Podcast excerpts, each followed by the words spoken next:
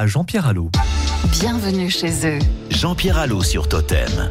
Avec vous, Jean-Pierre, nous partons à Cajar. Alors, non pas petit village de, de l'Aveyron, hein, comme le prétendait Coluche dans un de ses sketchs, mais dans le Lot, une commune qui connut au cœur des années 70 son or de gloire. En choisissant Cajar pour en faire sa thébaïde, Georges Pompidou n'est pas très loin de ses terres natales, puisqu'il est né, vous le savez, dans le Cantal, à Montboudif précisément, et c'est la romancière Françoise Sagan, amie des Pompidou, qui lui fait visiter ce coin du Lot.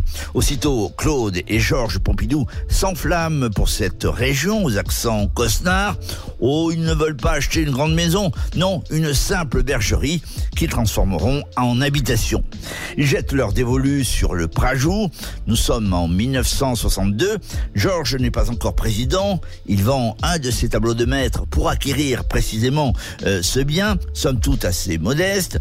Il confie à un agriculteur du coin le soin de cultiver les terres et les Pompidou débarquent à Cajar le week-end ou pendant les vacances d'été. Là, celui qui allait président de la République roulant de chevaux, escorté par les fourgons de gendarmerie, la scène est plutôt cocasse.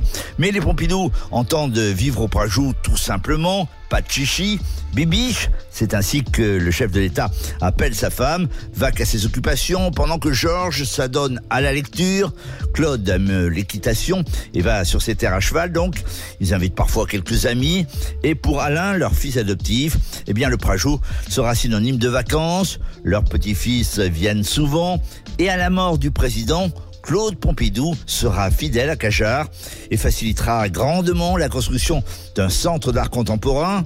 C'est là que je l'ai rencontré à plusieurs reprises. Discrète, décontractée, accessible, il était facile de causer avec celle qui fut la première dame de France. Cajar reste associé bien sûr à la famille Pompidou, au même titre que le fameux Papy Mougeot de Coluche. On en parle ici avec nostalgie. On l'aimait bien, Pompon, celui qui avait déclaré il faut cesser d'emmerder les Français.